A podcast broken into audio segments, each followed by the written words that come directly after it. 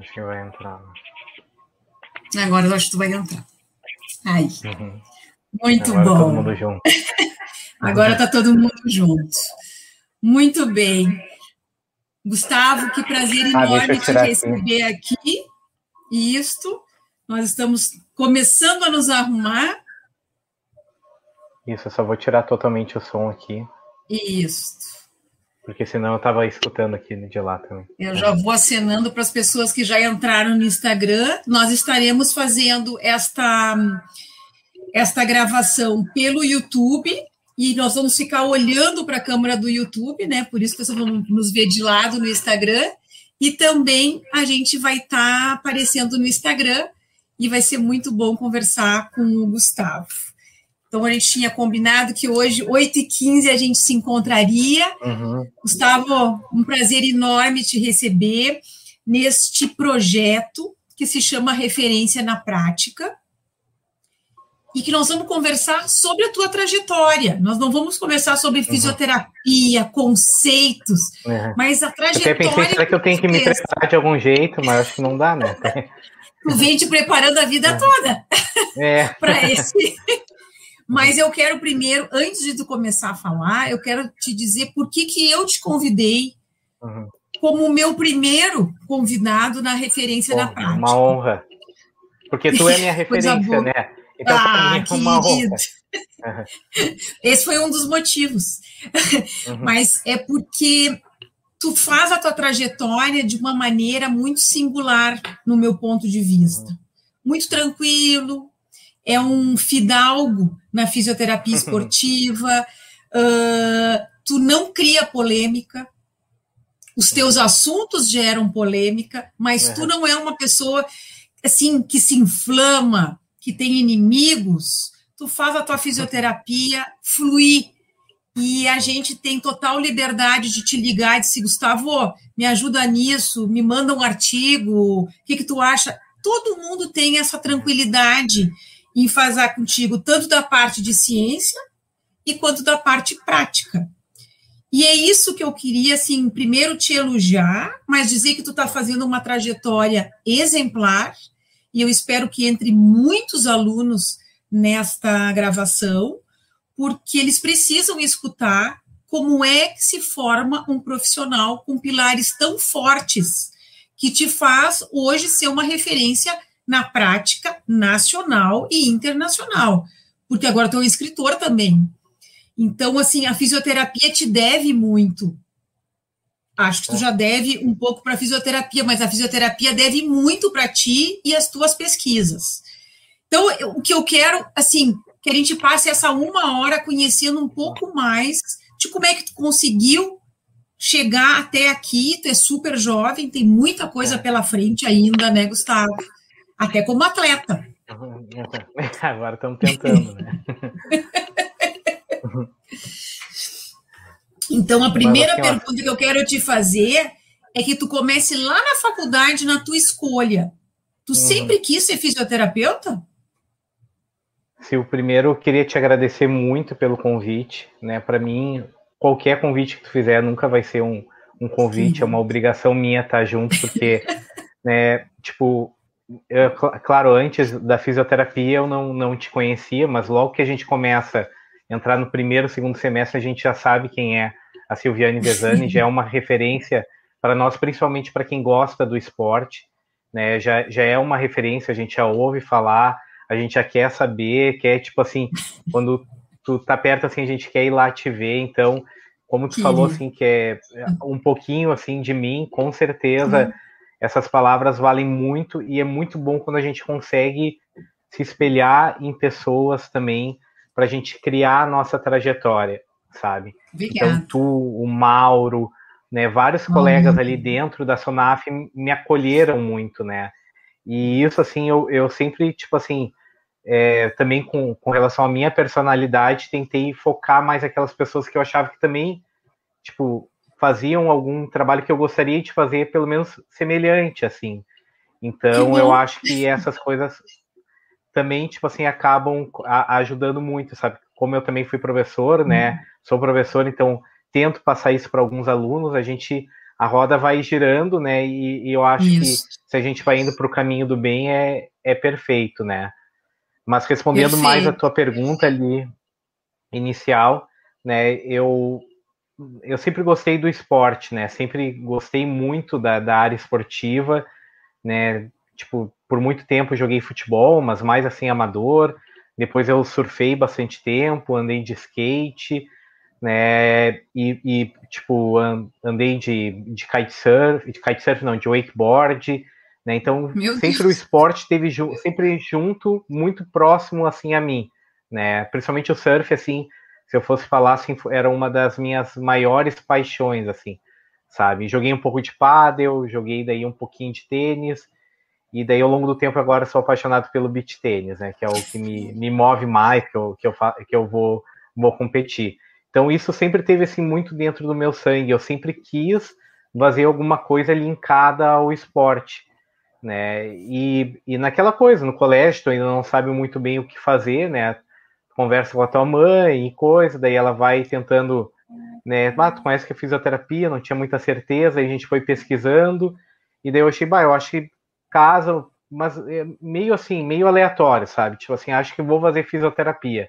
Não tinha certeza, não tinha mínima certeza se era fisioterapia ou não. Mas assim, foi uma coisa que no primeiro semestre eu já. Eu nunca tinha me apaixonado, eu, eu, eu, eu nunca gostei. Até o primeiro semestre da faculdade, eu nunca tinha gostado de estudar. Eu estudava, parecia que era mais Sério? por obrigação. Eu nunca foi assim, nunca fui um, um grande aluno, coisa assim, não eu sempre assim fui um aluno mediano, né, para baixo, para mais, quando estudava mais e coisa, mas não era uma coisa assim que me trazia uma paixão. A fisioterapia no primeiro semestre foi uma paixão, assim, sabe? Foi uma coisa, eu nem sei explicar. Eu comecei a querer estudar, querer ir mais, e foi desde o primeiro semestre daí. No segundo semestre já estava indo para congresso em Curitiba, já ia, já viajava, queria ir em todos os congressos, queria estar em todas as jornadas, queria participar. Então foi uma coisa assim que realmente, a, quando a fisioterapia, quando eu conheci a fisioterapia, foi uma coisa, foi uma paixão assim avassaladora, sabe? Que eu, eu vivi muito aquilo intensamente, sabe? Daí sim, né, se meus colegas não quiserem, que estiverem assistindo aí, que não quiserem eu, deixar eu mentir, aí sim eu fui um, um aluno que estudava, que um pouquinho mais acima ali da, da média, que sempre fui muito dedicado realmente dentro da faculdade, eu eu me dediquei ao máximo, eu, eu entendi que assim que a parte de networking era muito importante também, né? Então eu começo a Fala um pouquinho mais sobre isso. É, é, essa parte uhum. eu acho assim muito interessante porque às vezes na faculdade passa batido aquele professor que tu tem, aquele o que, que o professor pode favorecer, né? Então assim, fala um pouco mais assim, o que que tu achou desse network dentro da faculdade? Eu, eu, eu falo, e eu sempre tento falar isso para os meus alunos quando eu estava mais na graduação até o ano passado. Essas pequenas ligações, assim, elas te dão, né, não, não tem uma ideia de quanto elas podem te ajudar no futuro. E, e isso eu, eu, já entendi, eu já queria, assim, eu queria consumir muito, assim, todos os professores, queria consumir muito, eu não tinha exata certeza qual é a área que eu queria. Eu até adorava estudar pneumo, pneumo sempre foi um, uhum. uma coisa, assim, porque os professores também de pneu eram muito bons ali no, no IPA, né? Alexandre Simões, né? Não que a gente não tivesse também muito bons na Traumato, mas assim, eram professores que passavam, passavam muita paixão também. Né? Então, sempre gostei muito de, de, estudar também a parte de pneu. E eu sempre tentei, né, estar tá perto, conversar no final, trocar uma ideia, né? Tipo assim, se encontra no congresso, vai lá falar ou mesmo no congresso falar, tipo, eu tento ir lá falar com um palestrante para conhecer ele, para fazer uma pergunta, se eu não conseguir durante a palestra, às vezes que eles abrem, eu tentava ir lá conversar, sabe? Eu sempre tentei ver essas oportunidades, né?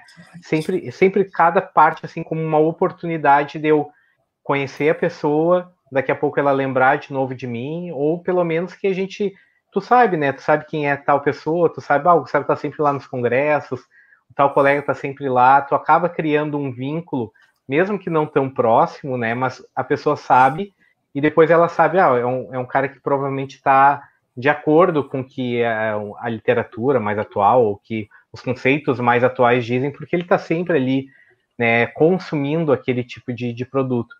E não necessariamente precisa gastar muito dinheiro, que nem hoje em dia o pessoal acha que tem que gastar em um monte Sim. de cursos, né? Tu precisa estudar e tem as oportunidades de conversar, de trocar ideia, né? E isso é uma, é, um, é um, uma coisa muito importante, que é desde lá do, do início da faculdade e, e ela continua, né, tipo, eternamente, sabe? Isso daí tu precisa continuar fazendo. Tu precisa continuar indo aos congressos, trocando ideia, né? Isso é uma coisa que só te agrega mais, né? E, e, ela, e ela abre um monte de portas, sabe? Tipo, com certeza, é, uma facilidade maior que eu tive, assim, logo de, no, em recém-formado, foi muito nessas conexões que eu fui fazendo ao, long, ao longo da faculdade, né? Então, e tu acha, acho... Gustavo, que o teu estilo uh, de ser porque assim, uma, uma, um colega da minha filha perguntou que, que, que tipo de estagiário que eu gostava.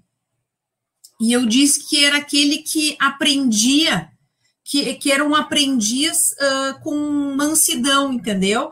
Com, manso de coração. E não aquela é. pessoa assim que uh, agressiva, porque eu li o último artigo, porque se, ou é. seja, querendo é. se mostrar e não aprender né? Isso. E eu vejo que tu sempre chega com vontade de aprender. Eu me lembro dessas conexões todas, mas tu nunca foi agressivo no teu saber. Tu acha que isso te facilitou muito?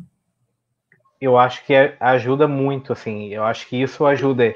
Eu, eu sempre tento, assim, e não é quando eu era só estagiário, mas quando eu entro numa instituição para dar aula ou quando eu vou conversar com alguém, eu, eu acho que assim, ó, tu tem que entender que, tipo assim, tem um momento até de tu discutir mais, ou tu puder passar até a tua opinião pessoal, às vezes, dependendo depois tu criou uma, uma amizade com a pessoa, daí tu, tudo tem, tem formas como colocar, né? Agora, aquela pessoa que chega já batendo o pé e já acha que tá acima, ah, só porque eu vi, eu vi, hoje em dia é o Instagram, não é nem o artigo, né? Eu vi no é. Instagram que, que, que dá para fazer de tal maneira e daí tu tá falando que é outra é ou verdade. isso. Então, tipo assim, é, tem, tem momento, porque assim, tu tem que pensar que a pessoa que tá ali, ela, se ela tem mais ou menos experiência que tu, tu sempre pode aprender alguma coisa com ela. E também, tu não precisa ser agressivo. Eu, eu tento não ser agressivo no meu dia a dia, né? Tipo, com as pessoas, né? Com a, com a minha família. Eu acho que isso é um pouco também, tipo, da, do jeito como eu fui criado pela minha mãe, pelo meu pai. Meu pai é muito calmo, muito calmo, assim, é uma pessoa muito calma, sabe? Então, tranquilo, sabe? Então, a gente tem o sangue Portela também, mais áspero, assim, do, do, do, do espanhol, assim, sabe? Mas, tipo assim, a, a, a parte do meu pai é mais tranquila, então a gente tem essa, esse tipo de, de abordagem mais, né? Eu acho que isso ajuda também, né? E tive alguns ensinamentos bons com, com o Feliciano também, né? O Feliciano é Sim. Então, tu é foi é estagiário tranquilo. do Feliciano? É, eu fui assim no início, logo que eu entrei, né, lá na Physio Activity Center, né, na antiga Physio Activity Center, eu entrei com Túlio, né, logo Sim. no segundo, terceiro semestre, com Túlio. Daí depois, como eu estava querendo trabalhar mais com bandagem já lá naquela época, né, eu uhum. acabei conhecendo o João Paulo Canheiro.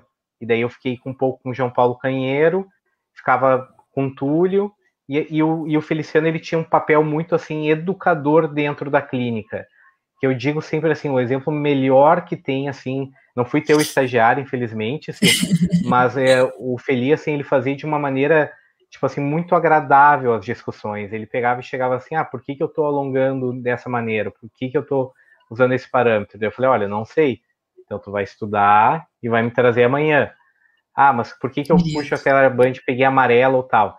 não sabe, então vocês vão fazer um trabalhinho e vão me apresentar aqui sobre calibração de teraband. E daí Olha. a gente tinha que fazer assim um trabalho lá com balde, botando e fazendo, sabe? A gente pesquisou para poder apresentar para ele um trabalho sobre calibração. Então ele tinha muito esse papel educador, me lembro muito dele nessa parte. Cada um agregou muito, né? O Túlio também me ensinou um monte, o César, quando eu tive mais ali perto dele também né? E o João Paulo Canheiro e o Feli também, tipo, nessa. O Feli eu me lembro muito assim dessa calma dele, né? A calma dele tanto no atendimento quanto na, na no dia a dia mesmo ali dele, né? Então, são essas coisas assim como o Mauro conhece, também. quem não conhece, o Feliciano Bastos, o é. Túlio Menezes, Mauro Matos, César Abes, todos fisioterapeutas gaúchos, esportivos, uhum. uh, com um currículo assim enorme, currículo. que a gente vai. É, e que eles são grandes professores até hoje, né? Uhum. E todos referências na prática, né, Gustavo? É. Ah, o Felini se eles... fala, o Túlio. Sim.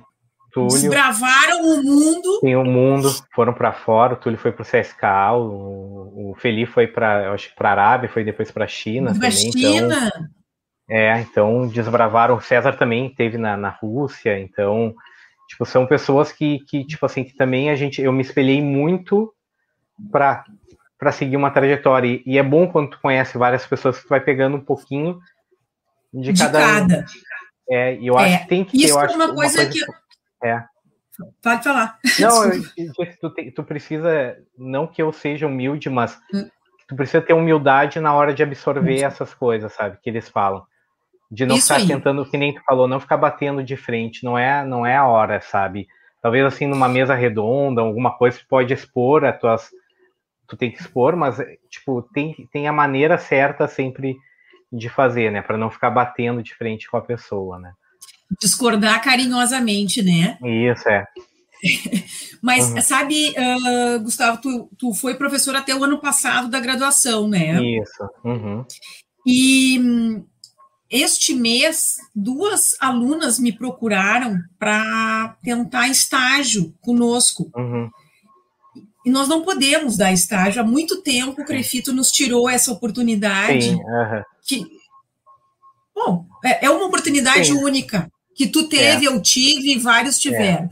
Como é que tu e agora com a pandemia essa oportunidade ela ela diminuiu. É. é. E no final do ano esses estagiários já serão nossos colegas, ou seja, a, a, o estágio passou. Tu acha que vai haver uma, uma diminuição de qualidade desses alunos? Como é que eles podem resgatar para ter a experiência que tu teve na faculdade? É, isso aí é uma, uma coisa, é, tem, tem os, dois, as, os dois lados, né? Eu entendo totalmente o Crefito e o Cofito tirarem Sim. mais, assim, e até porque é questão de, de, de horas né, que eles têm que cumprir, que seria a carga horária de 30 horas, aí tem que somar com a, a do estágio, né? Daí o que sobra do estágio tu, que tu pode fazer extracurricular, né? E só pode quando tu estiver no estágio final, né, da, da faculdade. E eu acho que assim a gente está pagando por causa de alguns profissionais que não faziam o estágio da maneira correta, tá? Sim. Porque, tipo assim, eu tá lá com o Feliciano, com o César, era só aprendizado, eu não era mão de obra barata, sabe? Eles não me usavam como mão de obra barata, eles estavam ali realmente, tipo assim, eu não cobria um outro fisioterapeuta, eu era, tipo, uma pessoa que estava ali ajudando ele em, em alguns momentos, né? Mas principalmente aprendendo. Então eles viam muito isso, sabe? Eles tinham essa essa visão, pelo menos assim que foi feito comigo, sabe? E hoje em dia, e por um, por um tempo, a gente via o fisioterapeuta como uma, uma, o estagiário, às vezes colocavam lá numa clínica no terceiro, quarto, quarto semestre, mas só como uma mão de obra barata.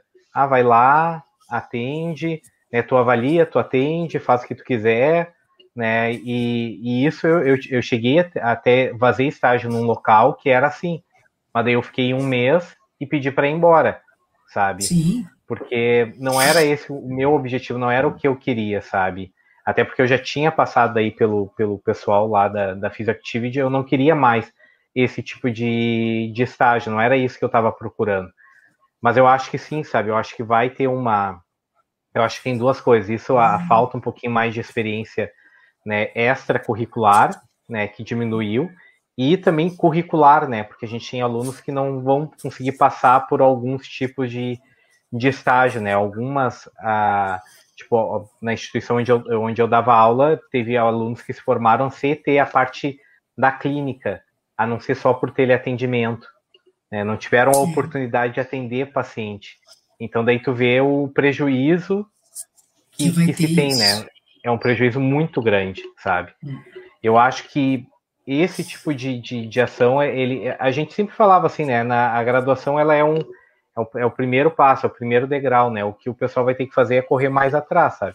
Vai ter que ir atrás, tipo, vai ter que fazer pós-graduação. Por isso que os cursos estão tão, tão fortes assim, porque a graduação ela acabou, já vinha meio com uma dificuldade de passar todo o conteúdo, porque eles foram diminuindo as cargas horárias dos professores, né?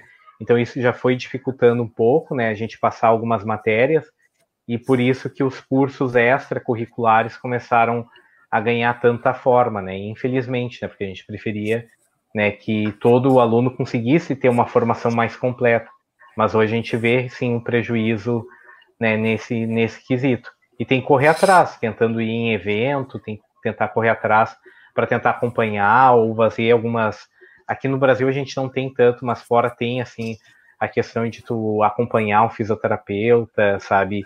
Eles fazem isso até na Austrália, lá o João, acompanhando muito, tipo, o Peter O'Sullivan. O pessoal, às vezes, é um pede, assim, eles acompanham, acompanha atendimento um, outro acompanha atendimento outro. Aqui a gente Sim. não tem essa, essa, essa, esse essa tendência, Eu, é. esse hábito, né? Aí tem as mentorias, eu acho que tu tá fazendo um papel muito legal também, né? está fazendo a mentoria, eu acho que isso daí é, é, é, legal, porque, tipo assim, tu passar um pouco da, da tua experiência, os teus caminhos, né, tipo, isso ajuda a pessoa ter mais confiança, porque o aluno tem, o que eu vejo mais, assim, é, às vezes é falta de confiança, às vezes, né, quando tá recém-formado, porque ele te, botou menos a mão da massa do que a gente colocou na nossa época. Então isso Com ainda certeza. falta um pouquinho, assim, dos alunos. Claro que tem alguns que mais, outros menos, né, mas a gente vê isso num contexto mais geral. E, e olha só, Gustavo, tu, tu já te, tu é mestre, né? Aham, uhum, sim. Ou, ou, é doutor? Não, é mestre, né? Não, mestre. Eu quero fazer mestre. o doutorado agora. Uhum. Tá. E como é que tu acha isso? Assim, tu é escritor, tu é mestre, trabalha com ciência bastante, né? Uhum. E tem a parte para qual delas que tu gosta mais? Tem uma que tu gosta mais? Com certeza a parte clínica, né? Com certeza. Uhum. Eu, tipo assim, eu digo assim que eu sou um clínico, mas que me aventuro às vezes, né, na pesquisa, né? E que gosto muito de dar aula. Eu, eu gosto, assim, a minha mãe é professora de matemática, também talvez tenha puxado alguma coisa dela também, né? Do, do que eu sempre vi, ela também mas eu, eu, eu, eu gosto, assim, a parte clínica nunca vai sair de mim, sabe? É, a clínica ali, eu, eu, sempre, em alguns momentos eu tive que, né, tipo assim, forçar para ela não acabar, sabe? Porque às vezes assim, uhum. tu tá uhum. dando aula 40 horas e daí, tipo assim, tu tem que arranjar tempo para atender, né? Então, tipo assim, quando eu tava muito assim, eu tava dando muita aula, até num período assim da minha vida, né? E daí eu comecei a, a ter menos espaço para atendimento e daí eu, eu peguei assim, até foi quando a gente foi para as Olimpíadas em 2016, né? Que daí eu voltei assim, mais animado ainda com essa parte mais né, esportiva e é da prática, assim, daí veio uma proposta de eu assumir a Sojipa ali, o judô profissional, e eu peguei, bah, vou, vou para dentro. Aí eu tava dando assim, tava com 35 horas mais ou menos ali na graduação, 20 e poucas horas pela Sojipa, que se tornava um pouco mais, e ainda, tipo assim, dando os meus cursos final de semana, de vez em quando. Então, foi um período, assim, que eu, eu trabalhei demais, assim, sabe? Foi um momento, assim, até que eu, eu entrei mais estresse, porque eu tava trabalhando muito, realmente. Chegou uhum. a semana que eu trabalhei 80 horas uma semana, assim, sabe? Para mim foi um, o máximo, assim, que eu, que eu trabalhei, porque era 35 mais um monte, porque daí a Mayra se, se machucou, daí tinha que fazer duas vezes por dia, daí tinha que dar um jeito, fazer antes, depois, e daí tinha um curso marcado, então tudo junto assim, foi um momento, foi até o nascimento da minha filha. Aí minha filha nasceu e eu comecei a, a mudar um pouco uh, as minhas rotinas daí, né? Olha que, que coisa mais importante isso que tu falou, né? Uhum. Uh, a quantidade de hora que trabalha um fisioterapeuta para uh, consolidar a trajetória dele. Não é só fisioterapeuta, óbvio, todo mundo tem que trabalhar muito para se consolidar, né? Não, não existe almoço de graça, né? A gente uhum. tem que uhum. fazer muita coisa, e eu me lembro muito bem dessa época, que tu não podia mais, não tinha horário para nada. O judô foi uma experiência maravilhosa, né, Gustavo? Foi, ah, foi. foi uma coisa assim, o César sempre falava para mim, o César Abes, tu tem que ter uma experiência mais em clube, assim, tipo, de estar tá lá no clube, coisa. Eu sempre fiquei com aquilo na, na mente. Apesar de eu já ter feito parcerias com equipes de futsal, assim, mas não era aquela coisa de estar lá dentro ali, tipo assim, de estar, tá, ter o contato direto com uma equipe e tudo, sabe? Então eu queria muito essa experiência.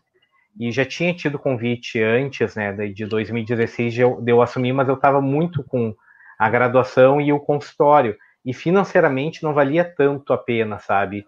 Pegar o, o judô assim para mim, sabe? Mas Quase eu, nada, né? Porque na... o esporte, é. o esporte não é, não é, é, é glamour sem dinheiro. É. Então, tipo assim, eu vi assim, daí eu, eu peguei assim, na, acabou casando muita coisa junto, porque eu ainda consegui um patrocínio lá para Sojipo, porque eu, eu era amigo do pessoal lá, sabe, do diretor, então eu consegui, a gente conseguiu fazer uma parceria e tal, né? E daí, tipo assim, tudo casou para conseguir para mim entrar lá dentro, sabe? Então foi coisa assim que aconteceu tudo ao mesmo tempo. Eu tava querendo, aí tinha um patrocinador meio que queria também, daí a gente meio que fez uma uma coisa tudo casada, eu acabei ficando lá dois anos e foi trabalho, foi trabalhoso, foi muito, foi muito bom, sabe? Porque tu é aquela coisa, se tu entra, tu tem que entrar de alma, tu tem que entrar de corpo, tem que fazer. Tanto que no final desse, eu, eu fiquei um ano na Sojipa, né? E daí minha filha nasceu. E daí eu pedi para sair. Eu falei, olha, Kiko lá, que era o sensei, ó, eu quero sair. Fui lá na casa do diretor lá conversar com ele, olha, eu queria pedir tal para sair, eu vou ficar até dezembro, depois eu saio. Daí eles pediram para mim não sair, porque estavam gostando assim mais do trabalho que eu estava fazendo, mas então para pelo menos treinar alguém para ficar no meu lugar. Então, tipo assim, depois eu acabei, né, no segundo ano que eu fiquei lá, que foi 2018, né, tinha um, colega que é o Matheus Pitres, né, que ele ficou comigo o tempo inteiro, assim, sabe? Ficou. E até eu fui preparando a ideia, eu ia preparando ele para assumir. E até ia ser a ideia, até, mas depois ele acabou assumindo o São José, fisioterapia do São José, e depois ele foi com o Jael para o Japão, né? Foi ter uma oportunidade boa lá para atender o Jael no Japão. E daí acabou, claro, fiquei super feliz por ele. Né? Hoje está o Daniel Carrasco lá, que já trabalhava lá dentro da Sojipa também, e está fazendo um trabalho ótimo lá dentro. Né? Então acabou e tudo. E vocês viram assim, ó, é, isso é que é. Uh, é o que a gente quer com este projeto, Gustavo, é mostrar que a, que a oportunidade bate na porta e se tu tá preparado para dizer uhum. sim, para mostrar o teu trabalho uh, sem medo, tendo valor, é. tu abre a porta para ti e olha para quantos fisioterapeutas tu abriu a porta. O teu trabalho que tu disse eu não quero mais, não é mais agora a minha hora. É. Olha quantos tu abriu. Então, a, a, nós temos responsabilidade com a nossa profissão e com a profissão dos outros, né? Sim, sim. Então, assim, em cada importante porta manter. que se abre, que importante é manter. Mas eu é. quero é. conversar contigo também sobre a grande polêmica, que é, é. são as, as bandagens. Uhum. Tu é hoje no Brasil uma referência em bandagem, né? E de repente a kinesiotape, que, que se alguém que está escutando não é fisioterapeuta, são aquelas bandagens coloridas que todo mundo adora uhum. uh, aplicar, foi um boom era a salvação da, uhum. de todos os problemas, Rapaz, né? É tipo chá verde, era, é bom para tudo. Uhum. Um, nós aprendemos, eu aprendi contigo, fiz o curso contigo, aplicamos, uhum. bons resultados na prática, e de repente uhum. chega um, um estudo que cai por uhum. terra, e como tu bem disse, a internet cai por cima, e aí essa coisa que eu não curto muito não sei se nas outras áreas também tem, mas na fisioterapia a coisa entra meio com chacota, né? É. Se tu usa ventosa, tu é ridículo. Se tu usa bandagem, uhum. tu é ridículo. Hoje, se tu estiver dizendo que postura bonita é bacana, é ridículo. Uhum. Então, assim, uh, calma, né? Sim. E, e como é que tu te sentiu no meio desse furacão? E, pelo jeito, fazendo trabalhos atrás do furacão e agora chega o teu momento de apresentar evidências que a kinesiotape funciona para coisas que nós tínhamos certeza que já não funcionava mais. É, eu acho que assim, eu, eu, eu, tudo é experiência, né? Tudo eu acho que ao, ao longo dos anos tu vai aprendendo também. Eu me frustrei muito em alguns momentos. Eu, como tu falou, vivia a euforia, vivia a frustração, e hoje eu, tipo assim, tô mais sereno, tô mais no meio do, do caminho ali, sabe? Que eu acho que é como tu tem que pensar, né, com a, com a aplicação da kinesiotape com qualquer técnica, né? Tipo assim, eu, eu, quando eu me formei ali, era muito a época da terapia manual. Então, tipo assim, é aquela coisa, tu utilizasse eletro, o pessoal era achava, ah, ah, não, era ridículo, não, eletro não, para, tem que fazer, tu tem que colocar a vértebra no lugar, tu tem que botar tal coisa. Era muito essa essa ligação. Aí depois a gente viu que ah, a terapia não vai tão, a vértebra não vai para o lugar. A gente começou a entender né, que as coisas eram um pouquinho diferentes. Aí pegamos, ah, não, a eletro pode usar, o TNS tem uma boa função, olha aqui a corrente russa, fez, sei lá, outras correntes. Aí tu começa aos poucos a entender que, na verdade, se tu tiver um bom raciocínio e ir escolhendo pontualmente, né, essas coisas, elas, elas têm validade clínica, tu tem que ter dentro da tua caixinha de ferramenta. Com a bandagem foi isso, né, eu, eu comecei a trabalhar com bandagem em 2004.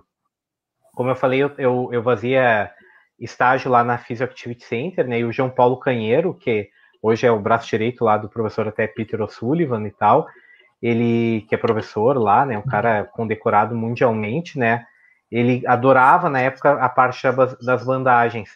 E eu, tipo assim, comecei a gostar daquilo, comecei a ver, comecei a gostar. E daí entrei no grupo de pesquisa dele, na URGS, lá na biomecânica, para fazer um trabalho com bandagem.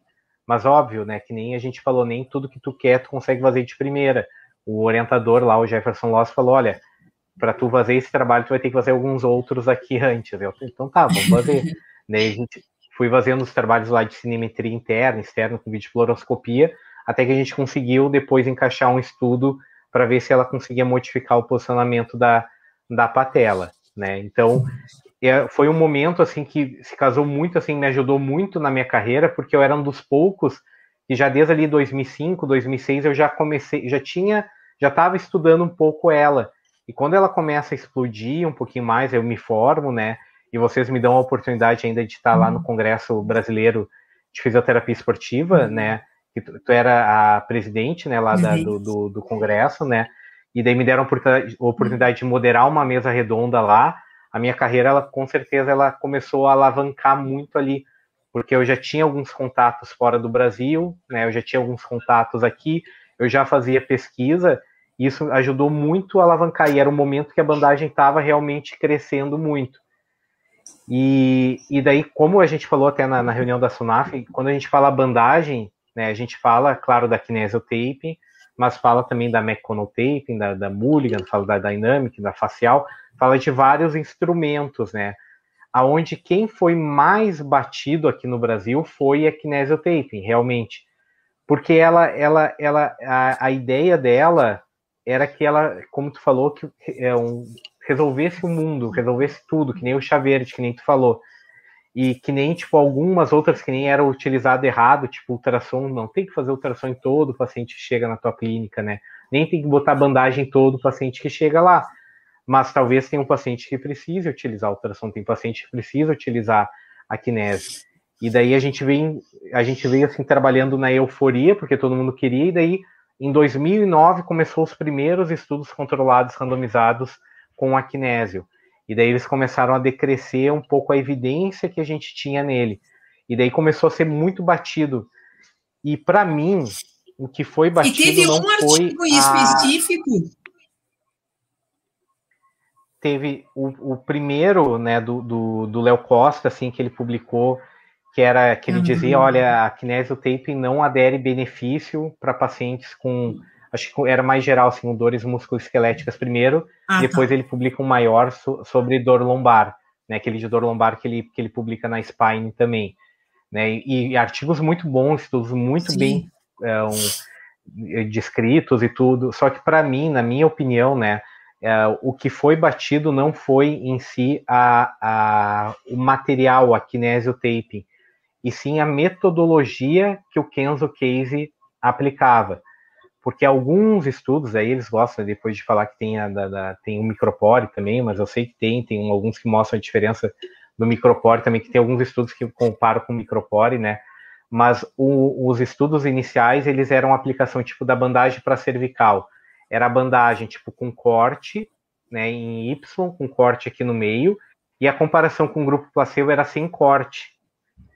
Então, tipo, porque o Kenzo dizia que tinha que cortar, né? Então, tipo, o grupo placebo da, da do, do, grupo ali que era colocado como, como um grupo placebo a bandagem era a própria bandagem, mas numa metodologia de aplicação diferente do que o, o grupo que era aplicado. Então ali tu já via que tinha alguns problemas, assim, alguns estudos iniciais que o pessoal começou a, a criticar. Depois eles começaram a bater muito na questão, né, que hoje em dia a gente não fala mais tipo da direção do taping. Ah, tem que colocar ah, origem, inserção, inserção, origem, atenção que tem que colocar. Foi até o estudo de doutorado do, do Tiago Vilela Lemos, que escreveu o livro comigo.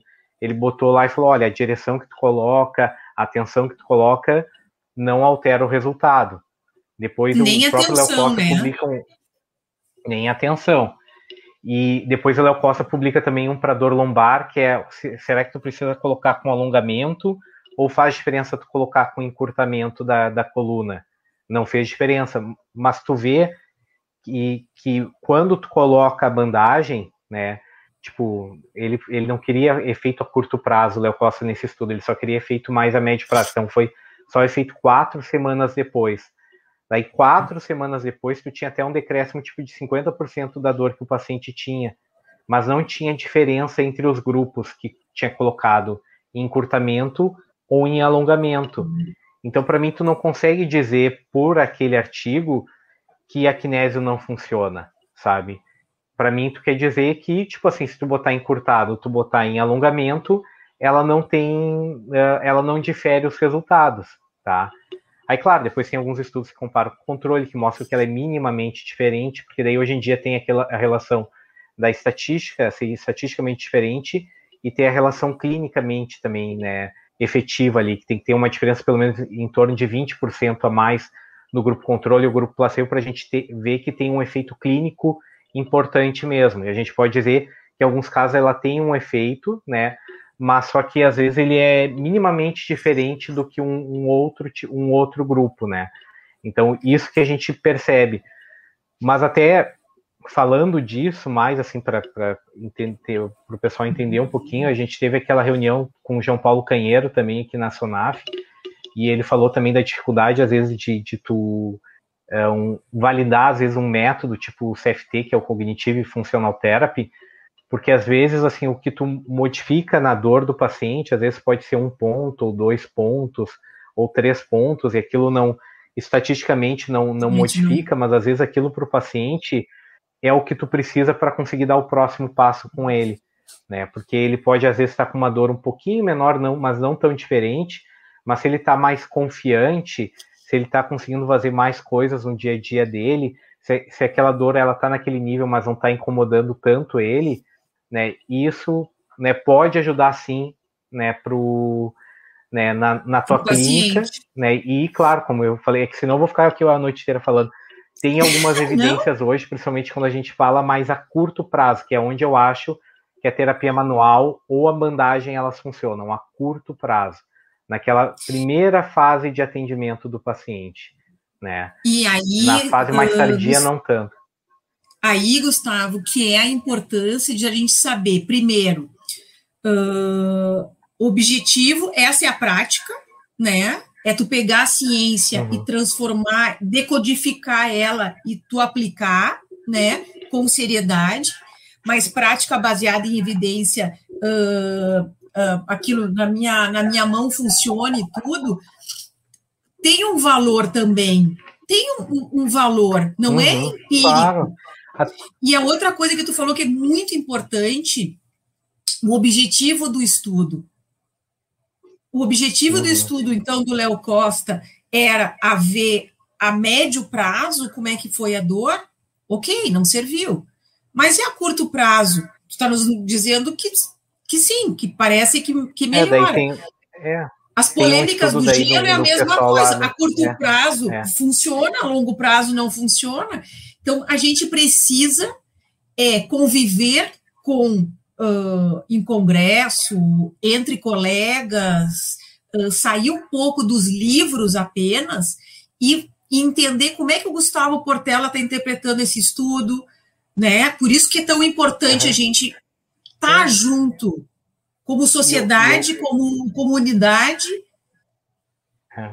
Eu acho que é, super importante. Tudo aí tu, tu tá dentro do contexto mais geral, tipo assim, porque é aquela coisa, tu não precisa aplicar a bandagem que nem o Kenzo falava, essa a metodologia dele não necessariamente precisa fazer, porque normalmente ele até indicava colocar só a bandagem.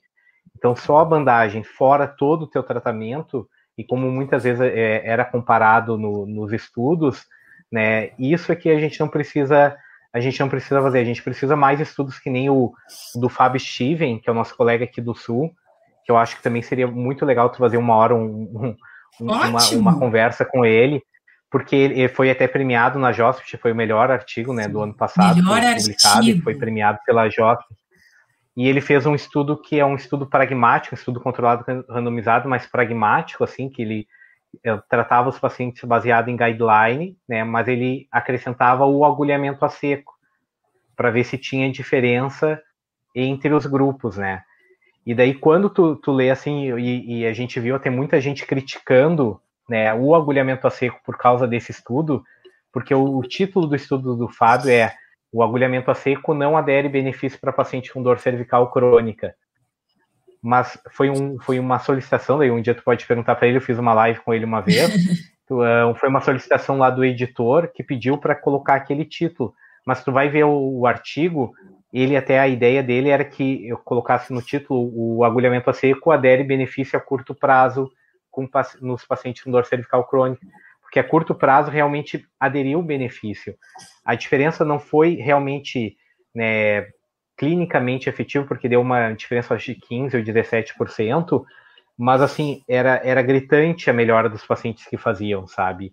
Então, tipo, a, tinha diferença estatística, tinha uma diferença minimamente maior ali, relativamente assim, é, quando a gente vai ver na, na, eficácia clínica ali, né? Mas às vezes o título do artigo às vezes mostra uma coisa, aí todo mundo começa a bater e acha que não funciona. Mas aí tu vai falar com o autor, com os autores, os outros, Marcelo Faria, Francisco Araújo, os outros que publicaram junto, né? E tu vai ver que a opinião deles às vezes é um pouco diferente do que está no título e na verdade é igual como que está no contexto do artigo, né? Então, eu acho que a gente tem que ser crítico na hora de ler e tentar interpretar para ver o que, que eu posso aderir aquilo na minha prática. Talvez eu possa modificar, que nem eu não uso bandagem a longo prazo, né? Eu vou tentar utilizar a curto prazo, né? Baseado também no todo o modelo que a gente tem de neurociência, que eu aprendi nos cursos lá do professor Peter O'Sullivan. Vou trabalhar com exercício, vou trabalhar né, se precisar com eletro, eu vou trabalhar com terapia manual, posso botar uma bandagem. Se puder, eu só trabalho com, com educação, se é só um, um aconselhamento que o paciente precisa. Aí vai depender, mas eu tenho que ter aquela arma na mão, e daí eu preciso saber em que momento ela pode entrar. A curto prazo, para um paciente reagudizado, eu posso usar. É um paciente mais crônico, não tem uma dor mais tão sensível a nível de pele, a nível mais assim, é um, de face é superficial, eu não vou aplicar, porque ela não vai ter o efeito. Tem que entender qual é o efeito que ela pode fazer para o teu paciente, né? É o que o Alex Cavalieri sempre fala, né? A gente tem que entender de biologia. O resto a gente vai aprendendo, uhum. mas tem que entender de biologia. O que, que aquela técnica está fazendo dentro do corpo, ali, naquela célula, para poder ou usar eletro, usar a ferramenta que tu tiver, né? E como é que surgiu este boom da cirurgia plástica? E como é que é um, um físio totalmente voltado para ortopedia agora conviver tão bem com a dermatofuncional? Tu ficou multi agora, né? É, é. Então, assim, foi uma coisa que já há muito tempo, desde 2009, assim, quando eu começo a dar curso, o pessoal me pediu para dar curso mais em bandagem na área da cirurgia plástica, né? Mas eu vinha negando e vinha deixando meio de lado. Aí o ano passado eu saí da, da faculdade, né, e pandemia e tudo, e eu pensei, vai, é um momento talvez eu me reinventar. E daí veio um convite para mim dar um curso, porque tá um boom muito grande na, na, na parte de pós-cirúrgico de cirurgia plástica, os tapings mais contensivos ou uhum. linfáticos para pós-operatório, sabe? E, e, daí veio um convite, uma colega que trabalha nessa área e ela ia dar um curso para mim complementar o curso dela. Olha, tu pode dar a parte de bandagem no final. E na verdade ele não é nada diferente do que a gente utiliza né, na ortopedia, na traumato, na esportiva, não é nada diferente do que a gente faz no dia a dia. Daí aos poucos eu fui tipo assim me implementando dentro dessa área também. Aí a, a pessoa que escreveu o capítulo de pós-cirúrgico e a parte cética no meu livro foi a Patrícia Freusmeier. Aí logo que teve o convite, eu peguei, bah, vou ligar para a Patrícia. Eu, eu, mandei uma mensagem para ela, falei com ela, começamos a conversar e, e daí a gente chegou no, no, no, consenso que precisava mais pesquisa sobre aquele assunto. Que a gente tinha que fazer uma pesquisa junto. E daí ela já tinha uma ideia, daí eu acrescentei mais as minhas ideias, aí a gente montou a metodologia ali do estudo. Tinha uma colega que queria aplicar, daí a gente começou a fazer em Minas. Agora provavelmente a gente vai trazer aqui para Porto Alegre também um estudo para comparar, né, para comparar, tipo assim, a gente é, em pacientes com lipo de, da região aqui de tríceps, aqui de braço, né, um, diferentes tipos de aplicação de bandagem. Então, se coloca bandagem, um, a, o paciente faz a lipo, e logo depois se coloca a bandagem no, no formato teia, né, aquele web, polvo, né, que o Kenzo né, explicou, né, que, que, que, descreveu, que é o que tem hoje mais literatura sobre o assunto. Aí a gente tem a forma mais contensiva, que é com mais tensão e fazendo pressão mesmo ali no local e sobrepondo mais bandagens, tá? E, e daí tem a, a possibilidade de colocar uh, um, o, com a malha por cima ou sem a malha por cima. E sempre a gente aplica num braço do paciente e o outro braço é o controle, então a gente tem um braço que é controle e um braço que a gente aplica a bandagem, tem o grupo controle sem bandagem, tem um grupo só malha e tem os grupos bandagem e bandagem com a malha. Então são Nossa, vários grupos. O, o, N é enorme. Tem tanto é, gente precisa... lipo de tríceps. É. Por isso que a gente vai trazer aqui para Porto Alegre também para tentar aumentar aumentar o nosso N, né? E, e, até porque lá o médico teve Covid, e daí, tipo, ficou mal, e daí a gente teve que parar a pesquisa, ele teve que ficar 70 dias fora, sabe?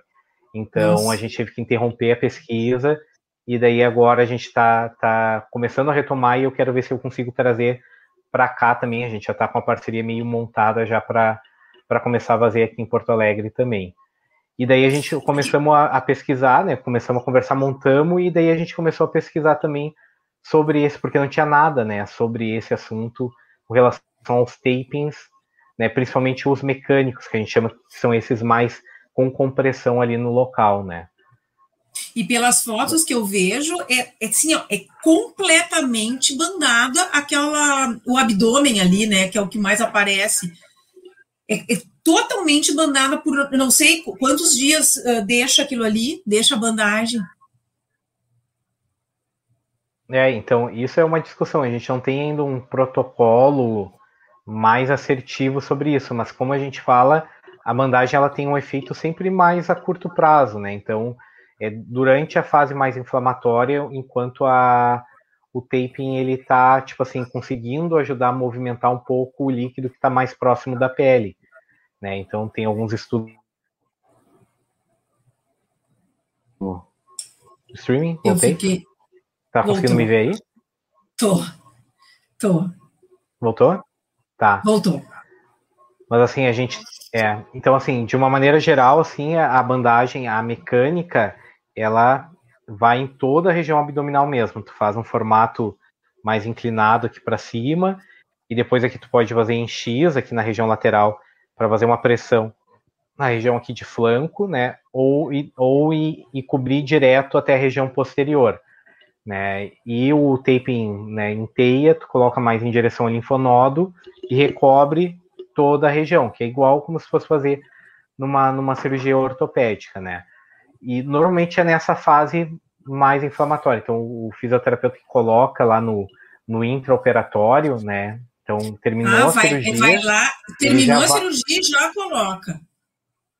Já coloca, ou coloca no bloco ou na sala de recuperação ali já, sabe? Então, o fisioterapeuta viu muito esse mercado, assim, sabe? De estar ali mais próximo até. Alguns fazem um pré-operatório com o paciente, aí aplicam, depois já seguem com pós-operatório. Né? O que a gente brincou muito no curso que a gente ministrou esse final de semana é que não é só a bandagem, né? Como sempre, né? É, na verdade, é, o, é a reabilitação. Então, tu vai ter que trabalhar, tu tem que. O pessoal esquece que tem que avaliar a parte respiratória, que tem que fazer cinésio, que tem que fazer os linfomiocinéticos, os metabólicos, como quiserem chamar. Tem toda uma coisa, né, que, que é, a, não é só colocar a bandagem, ficar Sim. mais, tipo assim, porque a bandagem, pelo menos a gente sabe, assim, que a equimose, aonde tu coloca a bandagem, tem estudos já com fotografia até mostrando isso, ela diminui mesmo onde está a bandagem. Aí no nosso estudo que a gente está tentando ver, com ecografia, com termografia, com perimetria, uhum. um questionário da equipe ver satisfação, ver dor do paciente, a gente quer ver todos os aspectos para ver o que modifica, porque modificar realmente a equimose ali, né, mais aquela parte hematoma, mais externo assim, a gente vê que diminui mesmo. Mas também, muitas vezes, ele vai diminuindo ao longo do tempo. A gente quer ver se faz diferença, se não faz diferença. Mas normalmente utiliza assim, mais assim na primeira semana, tá? Tipo assim, ele mais completo, ou dependendo do paciente, depende muito como o médico pedir para para reavaliar, né? Porque daí ele pede para reavaliar e às vezes tem alguns que pedem para tirar, outros não, porque é o que a gente discutiu muito tu deixar tudo aquilo fechado e não saber como tá a pele, se ela tá, tipo, em sofrimento, se está tendo uma necrose, se não tem, é muito complicado. Às vezes tu deixar, ah, vou deixar 10 hum. dias, aí depois tu abre aquilo e vê como é que tá, sabe? Às vezes é, é meio, é meio. Ou a bandagem deu alergia. E, e, ou deu alergia, ou ficou, tipo, às vezes uma pressãozinha, assim, uma ruguinha, e daí criou uma necrosezinha em faixa. Essas coisas podem acontecer, sabe? Então tem que Sim. ter um controle, né, com o paciente. Daí, dependendo muito do, não tem um protocolo mais acertado. É muito a conversa com o cirurgião, né? E daí, tipo assim, ver, porque às vezes depois que tu coloca a primeira vez, depois não precisa ser mais inteira ali. Aí tu pode colocar nos pontos onde tu tá vendo que tem informação mais edema, né? Não precisa colocar ela de uma maneira mais, uh, mais fechada assim em volta, né? Muito bacana. Então, Gustavo, é. tem mais Infelizmente, daqui a pouco está terminando o nosso tempo e eu tenho mais uhum. duas coisas para te perguntar. Uh, e, e, contar que uma uhum. das tuas lutas é para que o fisioterapeuta seja a primeira escolha, né? Uhum. E não só que o fisioterapeuta seja. Eu vejo que a tua luta é informar melhor a gente, formar melhor os fisioterapeutas, para que nós possamos ser, né? esse uhum. profissional de primeira escolha, ou de primeiro atendimento, primeiro contato, né? Uhum. Como é que tá essa tua luta, assim? Tu acha que a gente já está preparado para ser esse profissional que tu vislumbra? É, eu acho assim, eu, eu acho que de uma maneira, a gente, né, só indo bem ao, ao, ao ponto, assim, a gente pode ser hoje, como tu falou, né, o profissional de primeiro contato, eu acho que ainda falta na nossa formação, até mesmo da faculdade, a gente ter essas diferenciações que precisa um profissional de primeiro contato. A gente precisa de uma formação extra para isso, e não é só nós, fora do Brasil, também o, o governo né, de alguns países incentiva muito que o profissional faça esse tipo de formação, e às vezes ele até mesmo, ele mesmo oferece de maneira gratuita para o profissional, para que ele consiga, tipo assim, melhorar o, a avaliação, o screening inicial dele. É aquela questão, tipo, de excluir bandeiras vermelhas, patologias mais graves, saber quando tem uma patologia específica que tu acha que precise da indicação de um médico, fazer essa avaliação inicial. Eu acho, assim, que, né, tipo, que nem tem alguns estudos mostram que tem duas coisas que favorecem o fisioterapeuta ser o, o profissional de primeiro contato. Um, porque 85% dos pacientes têm dores não específicas, né? Então, tipo assim, a maioria dos pacientes eles devem receber uma avaliação ou um tratamento terapeuta. só 10%, em torno de 10% dos pacientes têm patologias específicas e 5% deles têm mais ou menos é, um, patologias mais sérias, né? Seria um câncer, uma fratura, algum outro tipo de, de abordagem. Então, o fisioterapeuta de primeiro contato, é, ele tem um papel muito importante porque a grande maioria dos pacientes que normalmente procuram o atendimento, né, de um, de um serviço de saúde, né? E daí o que falta às vezes ali para o pro profissional é só tipo assim ter uma, uma, uma diretriz bem clara assim de quais os pacientes que eles realmente podem continuar o atendimento, qual deles eles só vão aconselhar e qual deles eles têm que indicar para um outro profissional. Porque, tipo assim, lá na Inglaterra, onde eles têm isso bem estabelecido, eles no estudo lá que eles fizeram, eles viram que 60% dos pacientes, quando vêm primeiro no fisioterapeuta, eles 60% deles eles só aconselham. Só vão aconselhar, tipo, ah, tu tá com uma dor aguda, lombar, cara, para um pouquinho, vai continuando a voltar. Se não melhorar daqui a pouco, daqui a duas semanas tu volta. Mas muitas vezes é mais o conselho, o paciente melhora e tudo bem. A gente tem que tirar um pouco aquela visão que nem a gente tem, às vezes, só de, uma técnica e tal, muito intervencionista. Às vezes a gente, o nosso Sim. papel é realmente só aconselhar o paciente, ou às vezes é indicar para um outro profissional, e muitas vezes é tratar o paciente, né? Porque a grande é maioria. O que eu chamei, Gustavo, no, eu, é. eu fiz aquela palestra dos cinco pilares, e isso é. eu chamei de administrar o paciente. Ou isso, seja, perfeito. nós temos que ter condições de olhar e dizer, não, tu está precisando de um dermatologista, tu tem que ir para uhum. lá, tem que ir para cá. Então, é, sim, nós precisamos ser esse profissional aí, né? Nós sim. temos quatro minutos e eu tá, quero que tu pense uma coisa agora. Uhum. Quando tu te aposentar, não ser mais fisioterapeuta, como é que tu quer ser reconhecido? Qual é o legado que tu quer deixar para nossa profissão? Ah, eu nunca pensei diretamente nisso, assim, mas eu penso sempre no que eu, a mensagem que eu que, quero sempre deixar, né? Que eu, que eu quero passar para as pessoas. Eu acho que mais do que uma técnica em si, em bandagem, é mais assim essa questão tipo de, de tu ter o raciocínio clínico, né, no teu dia a dia, é mais aquela questão assim de tu não deixar te influenciar totalmente, né, seja por um artigo ou seja por uma postagem.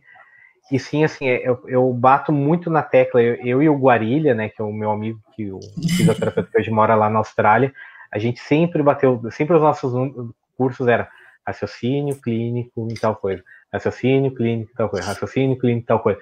A gente começou muito cedo, assim, a, a, colocar, que não era tanto uma tendência na época, né, e a gente sempre colocava isso. Eu acho que o raciocínio é que te leva a fazer a melhor tomada de decisão, né, tipo, seja na técnica que tu vai utilizar ou que tu não vai utilizar nada.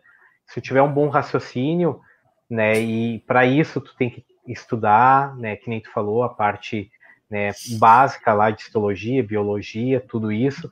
Tu tem que estudar os, os, os estudos mais clínicos, tu tem que estar na prática fazendo também a tua atuação.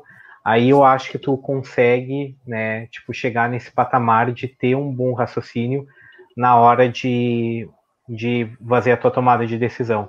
Se eu conseguir passar assim que que tu precise ter essa tranquilidade e que tu tem que raciocinar, que tu tem que pensar, né? Eu acho que isso já já estou feliz. Se todo mundo começar a, a, a falar mais sobre isso, para mim tá, tá perfeito. É a avaliação que eu sempre bato, é o raciocínio e a tomada de decisão. A técnica em si, claro, tu precisa saber, mas ela vai ser tão simples no final, né? É verdade. É, é, é, é tipo assim, vai ser básico, assim, às vezes o pessoal se preocupa muito em saber ah, que bandagem botar para bursite que técnica manual eu faço para isso? Mas não é isso, sabe? É um paciente que tem seus problemas, que tem seus anseios, é um atleta, e mesmo sendo atleta, às vezes ele pode estar num momento né, psicológico não muito bom. Então, tudo isso influencia e tu tem que ver o paciente como um todo, de maneira mais holística possível, e daí tu vai fazer a tua tomada de decisão correta. Então eu, eu deixaria, diria o seguinte, que foi o profissional, o fisioterapeuta que lutou pelo raciocínio clínico. É, pode ser. Eu, eu se, se de, Nós temos uma lápide profissional. É. É. Vamos deixar assim. Gustavo, eu acho que eu conversava mais umas três horas contigo. Ah, e seria um prazer. Batendo, batendo um, tomando um mate, seria maravilhoso uhum. ainda. Mas o nosso tempo acabou. Adorei. É. Ah, eu olha, que agradeço. Obrigado. Olha que eu te conheço há bastante tempo. Uhum. Que bom. É isso aí. E eu quero saber mais ainda das coisas que vêm pela frente, uhum. que eu sei que vem cada vez mais. Com o que não conhece, o Gustavo tem todo um programa de cursos, né, Gustavo? Uhum. Não só das bandagens, mas tem do dry, tem de avaliação, que nem deu uhum. tempo da gente conversar, como uhum. tu batalha também uhum. para melhorar a avaliação das pessoas, né?